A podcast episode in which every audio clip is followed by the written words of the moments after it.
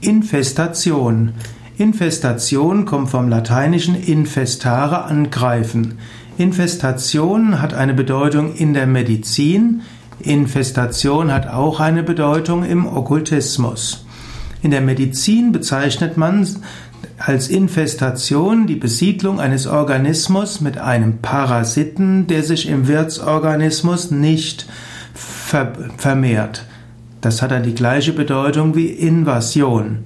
Und diese Infestation kann relativ harmlos sein. Zum Beispiel gibt es gar nicht mal wenige Menschen, die ja, insbesondere äh, in anderen Gesellschaften als in Mitteleuropa, Menschen, die irgendeine Form von Bandwurm haben.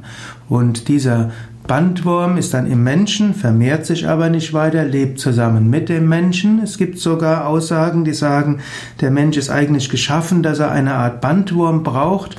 Damit kann er dann besser sein Immunsystem schulen und tatsächlich haben Menschen, die bestimmte Parasiten im Darm haben, eine geringere, ein geringeres Auftreten von Autoimmunerkrankungen.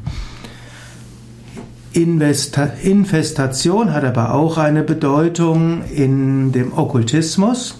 Infestation wird bezeichnet als allgemein eine Zusammenfassung von Einwirkung von außen durch Geistwesen. Also gibt es verschiedene Fremdeinflüsse, die darunter zusammengefasst werden, zum Beispiel Bedrängung oder Belästigung durch Stimmen oder Bilder. Infestation kann auch die, kann auch heißen, dass jemand das Gefühl hat, körperlich angegriffen zu werden.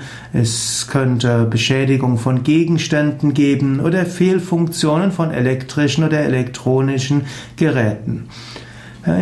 Unter dem Oberbegriff Infestation wird dann auch Deportation bezeichnet oder eben auch Dematerialisierung, also Verschwinden von Gegenständen oder wieder Auftauchen von Gegenständen, Apporte oder auch Telekinese, Bewegung von Gegenstände, Psychoplastik, das heißt Verformung und Veränderung. Auch Verzauberung wird zu Infestation eingeordnet. Bei Yoga Vidya gehen wir jetzt nicht von Infestation aus, dass irgendwelche Dinge durch fremde Wesen negativ beeinflusst werden, sondern wir wollen uns mehr öffnen für positive Einflüsse wie die Kraft der Liebe und des Lichtes und versuchen ansonsten äh, verschiedene Schwierigkeiten als Herausforderungen zu, zu nehmen, als Chancen zu lernen, als Karma.